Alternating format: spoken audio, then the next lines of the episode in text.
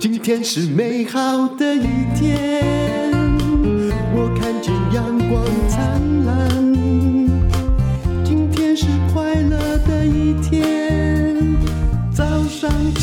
欢迎收听人生使用商学院。我们这集呢，继续在讲包租公包租婆的哲学，请到的是陶迪。陶迪你好，大家好，大荣姐好。好，他的房呃，他不是他的房子，他的书叫做《不买房当房东》，年投报率四十趴。他刚刚很确定的，在我们前几集里面，确实给你算出四十趴。那如果人家没有告诉你四十趴是怎么算的，那保证他是诈骗集团。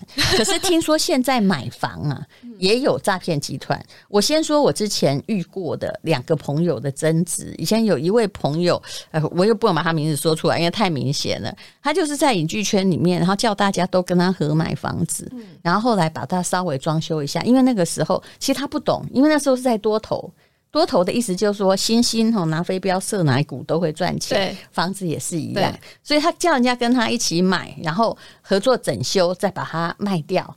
啊，当时没有任何的这种投资上的限制，所以他的确自己有赚过钱。可是后来，当房市有一阵子不是那么的好了，卖不出去的时候，诶，大家就赔钱呐，那他就跑掉了，对不对？嗯，嗯，那跑掉的话就是最恶质。现在也有很多。投资理财，他不是叫你去买港股哈，我刚刚讲的也都诈骗。然后也不是叫你买这个，就是加入他的股友社，也有叫你说我们来混来备处。哎，有有有，其实因为现在大家对于买房、投资理财都很有兴趣，所以很多房地产的老师也在教嘛。那确实有一些老师他，他他教买房的过程当中，他也。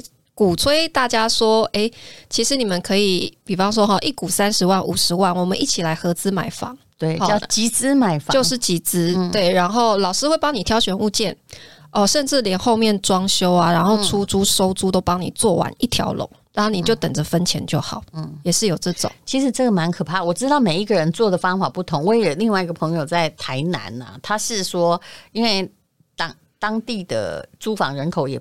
哎，不是台南，桃园也不少。那但是它比较好的是说，它不集资。你有钱的话，你自己把那间买起来，我帮你管。嗯嗯嗯，这也是另外一种，是是是是，也是另外一种。那集资这个后来有发生什么样的事情呢？其实前两年有一个卷走二十五亿的非常有名的一个 王姓的一个老师哈，他其实他为什么卷走这么多钱？他不只是集资买房，他还投资什么黄金。嗯，然后等于是他就是吸金，然后说帮大家投资，然后眼光嗯还不错，投资黄金，黄金涨了，但问题是黄金在他手里啊，是，然后铁头一年呐、啊，可能每个月确实都有给你固定讲好的那个回报，房子的房子也在他名下，呃，都用人头，都用各种人头，哦嗯、对，那一开始会让你觉得真的有赚到钱，结果。后来越吸越多，吸到二十五亿，哎，就忽然人间蒸发了。嗯、到现在这个人都找不到，叫哦王什么对不对？王擦红，王擦红事件。对对，这件事二零一八年爆掉的，闹得蛮大。跟各位说，不管叫你投资什么，只要叫你钱哈给他，然后就等着领钱的，真的没有这么好。一定要想一件事，谁敢那有家后康？好，那为什么要找上你？我请你去买奖券，搞不好你还会中个二十亿。对啊，小小投资让你赚大钱。对啊，所以像我虽然说，哎，年投报率四十，你如果不听我解释，搞不好也以为我是诈骗。对啊，可是我的年投报率四十趴的前提是，一定是自己做。那你有没有？因为你有在教这个包租婆的哲学，会有人告诉你说，老师，我们。要买一间房子的一千万我没有，可是我有五百，那你能不能帮我集资一下？哦，我超怕的，我说先不要，先不要。你哈，就是你要不就是自己看去哪里买房子啊哈啊！如果你真的诶、欸、想要学我这个课程哈，你就是自己做。我很怕跟学生收钱，我单纯就是收学费而已。其实我可以跟各位说了，不敢自己负责的人很多，那他只想赚钱，然后把决定权交给别人，最后要叫别人来负责。那我有时候在想，如果我像那个王什么一样的话，嗯，你觉得我要吸一百亿有没有困难？哦，太简单了，太简单，而且可以吸骗全世界，但就不知道我会要跑到大溪地，还是要跑到城市 哪所罗门群岛去就是了。但有些人就是这样啊，我有时候觉得说我真的很倒霉，完全没有任何的吸金，每一分钱自己赚什么？有时候连那个啊，谁？听到了广播去看医生，发现了医生收的医药费贵，而且啊，另外医生说这个医生不不对，还看拖到我。我想说，你有没有长大啊？你还在吸奶吗？我是你妈妈，对不对？对啊，是我带你去的吗？我介绍的资讯这么多，对不对？如果今天有一个是诈骗集团，那那 我也不知道他是诈骗，所有的讯息都要自己分辨。你也不要觉得我没有被骗过啊。嗯嗯嗯，对啊。所以我其实对于这种。集资哈，我在我的书里面也有专门提到，我非常反对集资买房，我也很反对，对，因为。你说这跟创业又不一样，创业一定是这个人是可能你认识很久了，是有信任基础的。可是集资通常都是不认识，只是拿钱出来。就算认识也有危险。我问你，男女朋友集资买房啊，也很多纠纷，分手怎么办？分手怎么办？都很麻烦。告诉你，分手没有财产分手哈，十年以后还是朋友。但是如果你有财产纠纷哈，就麻烦。那个一百年之后都不是朋友。对啊，对啊，所以我是非常反对这种集资，或者是我从来。都不敢跟我的学员拿钱，我觉得很单纯，学费我教会你怎么样做这整套哈包租，你让你自己赚到钱，嗯、可是你不要把钱给我，拜托。应该叫他签名，就是说，呃，那个以后离开师门哈，你个人的种种行为，个人造业，个人担。关、嗯。哦，这世界上哈没有办法自我负责的人实在是太多了啊。嗯嗯嗯。那么。呃，其实很多人一刚开始不是我刚刚讲百万有点多啦，就二三十万就是他的第一桶金嘛。那你就是要亲力亲为。不过你如果真的要做包租婆，我跟你说，除非那房子刚好是你爸的，二十万一定不够。嗯，对不对？就是要挑屋况啦，就是要挑屋况。嗯、有一些情况花十几万也是做到了。嗯，对，所以你就不能挑太差的屋况，就要花很多钱。你要做小的，就是你自己先住进去啊。对，这是第一步，可以节省你的自己的 居住成本。你就是管理员，对对对对对。嗯，好，那你现在手上管理的房子有几间？三四十间。嗯，在我的我用公司名义下管理的，所以我就说嘛，如果我们真的做公司的话，量体还是要大，对不对？我就是不想做大，因为做大真的好累哦。在台湾算大了啦，不算不算，很小。嗯，对。可是因为我以前，是因为你还是就算怎样，你还是都要管。如果你要想要让下面的就阶层不要太多，嗯，呃，我有小伙伴在帮我管理房子，然后我就是分红给他们啊，所以自己就可以比较轻松。但是还要看那小伙伴有没有很就是。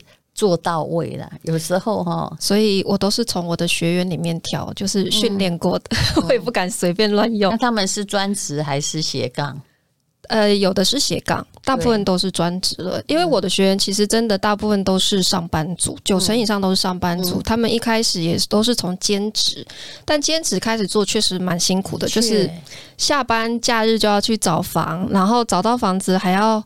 就哎、欸，那个装修过程每天都弄到凌晨三四点，是啊，就自己去粉刷干嘛，真的很辛苦啊。可是很多人他就是熬熬到做到第三间，嗯，第三间的收入，我我前面讲嘛，你一间大概可以赚，要回本也要也要两年以上啊。对，可是你的现金流实际上开始就会跑起来，哦、所以你一个月就有两万的收入。这个就跟我们在讲商学院一样，最重要是要有现金流。对，无论如何当包租公吼。包租婆是比做都跟为老容易，都跟为老，我跟头八年没有现金流。我们做包租这件事情的关键就是在跑那个现金流啊，跑那个现金流之后，你才有能力开始考虑买房嘛。你如果连现金流都没有，要怎么买房？所以我很多学员是上班族兼职。做了三间，他的收入其实一间两万嘛，三间就差不多比上班薪水高了。嗯、这时候他就辞掉工作，全职开始来做。哦、是，那这现在的那个二点零的法令啊，或者是目前新的法令，对，当然对买卖哈也有影响，对自住有影响，对包租有影响嘛？对包租其实没有明显的影响。嗯、是对，好，最近打房也打得很凶，那代表哈，你不要去看了，就是会这么急。那个急急如律令，咻，就一张纸哦，想要贴在那，就表示它的热度已经很高了。嗯、对，我觉得应该说间接对于出租会有一个影响就是说，当你房价持有成本，应该说持有成本越来越高的时候，他就会想要调高他的租金价格。嗯，这个是很很自然的现象，所以房租也会跟着有点往上推升。还有这个有关于 share house 哈，就是。呃，他陶迪用他的方式来做，我觉得，因为台北市租屋人口也很多，对，我觉得也是个好方法。但是如果你问我，因为我对东京最熟悉，当时有人建议我做做 share house，因为投报比较高嘛，同样一间房子。我后来观察了所有的案子之后，我拒绝。嗯，为什么？为什么？因为我要的是长期投报。你要的是资本利得，对，我要资本利得，而且东京装潢费非常高。嗯，就假设我今天买一间老房子，好，在有人住的地区，大概都是在蛋白区，蛋黄是彻底一个不可能了。嗯，然后呃，大概是假设你花了三千万，对不对？你知道要把他们隔的那种很设计过的美轮美奂啊，以日本的工钱，像博马开千五班。就一半的房子，然后当你把它隔成这样子之后，哇，麻烦了！你要再找人帮你做管理管理，对。然后那个管理显然比长租的，我不瞒各位说，像一个店的，比如说我说的 Seven Eleven，假设租给他们，中介分的管理费大概是顶多到五趴。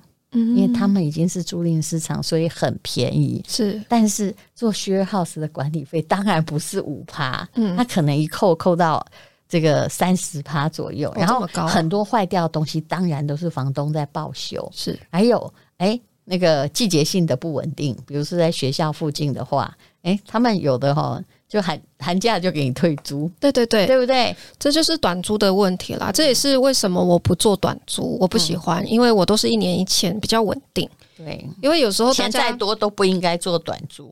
短租很多人会觉得它租金可以比较高，嗯，因为短租的人愿意付比较高嘛。还有你的好处是你不去改它成为真正 share house 的格局，否则你把它三间改八间，好，你一时哈就是。获利好像比较高，其实也不会高到哪去。好，获利让你高个三成好了。但是当这个东西潮流过了之后，嗯、或者假设你是屋主，你想要把它变成了一般来贩售的话，对，你别别吃气。对对对，确实，我有很多屋主，他为什么？其实他们是有比较过不同的包租代管公司哦，嗯、就是找很多家来评估，最后都选我。原因就是我是唯一一个，我说我不会去改你原来的格局，是，所以你将来收回去，你要自住也好，你要卖都比较好处理。如果你改他原来的格局，那那个答案就是很清楚。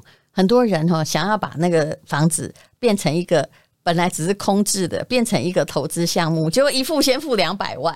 对啊，就是像很多人是买中古屋隔成套房嘛，现在套房一间都要五十万呢、欸。还有，我也看过很多人在做这种包租代管，他是管饭店，因为有一阵子，呃，台湾非常开放，各国的人都可以来这里住饭店。那时候饭店的确是非常热门的产品。嗯、然后那个老的一整栋的，对，哎，五五五层楼的，哎，他就改成文青的旅店。对，到在前不久的。那种呃比较糟的时期，全台湾有三百栋以上这样房间要卖嘛，每一间都装的美轮美奂。对，但是因为它不是做长租的，它没有生意。它其实就是像有点像旅旅店的概念，是在做日租嘛。嘛对，对那长租的话，有一派别是他们就是隔成套房。其实这样子一间三十平公寓，全部改成套房，大概也要三百万去，是两百五三百跑。所以那笔钱哈，你要去想哈，那个以后又不能用。三百万如果摊五年，一年六十万，哇！为了你的装潢，你一年付了五万块的房租，欸，哎，其实真的没合，哎，是对，所以这种不改装潢的，我觉得是蛮厉害。还有一种状况，就是你觉得如果想要找你做 share house 啊，又不改装潢的方式。他是不是要在哪一些地点比较方便？比如说捷运站呐、啊，或什么啊之类的。捷运站跟交通方便的地方当然是一个加分。可是我觉得，因为像我们台北或者是其实六都都差不多啦，就是说你只要是在一个市中心交通很好的地方，很多人是骑车，对，或者是中南部很多人是开车，嗯，所以他也没有那么必然一定要在捷运站旁边哦。对，只只要有生活机能。嗯，我觉得要避开的是像从化区，就是完全没有生活技能的，嗯、就会比较不好租。从化区基本上就是适合你自住的啊，有车的家庭，对，有有车的家庭的自住或未来投资啊。对对对对，对，如果你要买给自己的，我是觉得你要忍耐从化区是比较没关系，因为从化区的马路通常看大比较大条。对，等你孩子出生呢，你会比较有公园可以玩。所以你要做投资和你要自住，我曾经讲过一个那个理论，就是说你自己住的永远是一匹马，你只要管这匹马好不好。好不好骑，对，对不对？但是你如果要投资的话，你就要看说鸡生多少蛋，猪会不会长肥，那这些都是判断标准。不要一次哈就全部把它放在一起。然后还有人会问你说：“我应该买蛋黄区的蛋白区？”我想说，我这是什么问题？你可不可以告诉我你有多少钱呐、啊？对不对？你如果有十亿，我当然叫你买地保啊，不是吗？对。可是很多人就会问一个，就。买房子，你最常遇到的就是很模糊的、太过开放性的问题。对，然后你不知道他谁，呃，对不对？对，这没有办法回答。或者是说，他明明想买自住，他就在想说啊，可是这个以后会不会赚钱？我说你可不可以不啊不会去问那个？其实自住跟投资真的要分开思考，不能混在一起想。是，如果你真的想要对房地产有了解，自住然后跟投资这个分开想，那你就完蛋了。像我觉得陶迪很清楚，他买的房子，哎，不是他现在工作的地点，那就租人嘛。他其实不是只马。但是它是一只，呃，这个可能是猪或鸡，对不对？它还是在生利息，你就拿那个鸡蛋呢来去租一匹马。答案是这样。对，我去找就是现在房价基期还比较低的地方去买，嗯、然后租给别人。那我自己要住在台北蛋黄区，我就用租的，我觉得比较划算。是。那无论如何啦，现在台北的房租大概只有两趴左右。你觉得按照你的运作方式，假设可以找到这个合理的六都的房子？还是可以达到个人的现金流的财务自由，就是用用包租来赚薪水，甚至两倍薪水。你觉得以现在法令还有希望吗？我觉得包租我们说是属于一种轻资产，对不对？然后买房是属于重资产。嗯、我觉得轻重资产这两种它是它是可以并行的，嗯，因为做轻资产包租这件事情赚到的是现金流，嗯，然后重资产买房这件事情是在。建立你的资产，是你可能是在养房，最后是靠资本利得。就好像你如果做啊，你现在有四十几间房子，那你万一收出来的，哎，有多出来了，那你也可能去投资房房子。对啊，因为他看得见。我觉得，对，为什么这么多年来哈，股市当然也有人赚钱，但是倒的也很多，到时候看不见。一场战役就结束，但是那个每个人哈，像我们这年纪的人，你都赚什么？答案就是赚你住的那间房，因为对。你你现在没有办法把它随便买卖，你知道，所以它就跟着年龄、跟着通膨而成长嘛。嗯嗯嗯嗯嗯，所以这也是不得已就赚了后来的退休金，都不是政府发的，也不是公司发的，就是你住的那间房子在默默帮你囤。对，所以我虽然是教就是做二房东包租，但我也确实有蛮多学员是从包租开始创造现金流越来越高之后，开始转入他可以买房。是，嗯，但是你这脑里要有很好的房子的管理概念。对，其实我很喜欢房子，可嗯，陶迪喜欢房子，理由差不多啦。就是年少时候无家可居，那个在国外也曾经流离失所，所以突然觉得说自己住的有一个能够居住的安稳的地方，然后也许不能陪你一辈子，但却是心理安全感的来源。对，好，谢谢你，谢谢大如姐。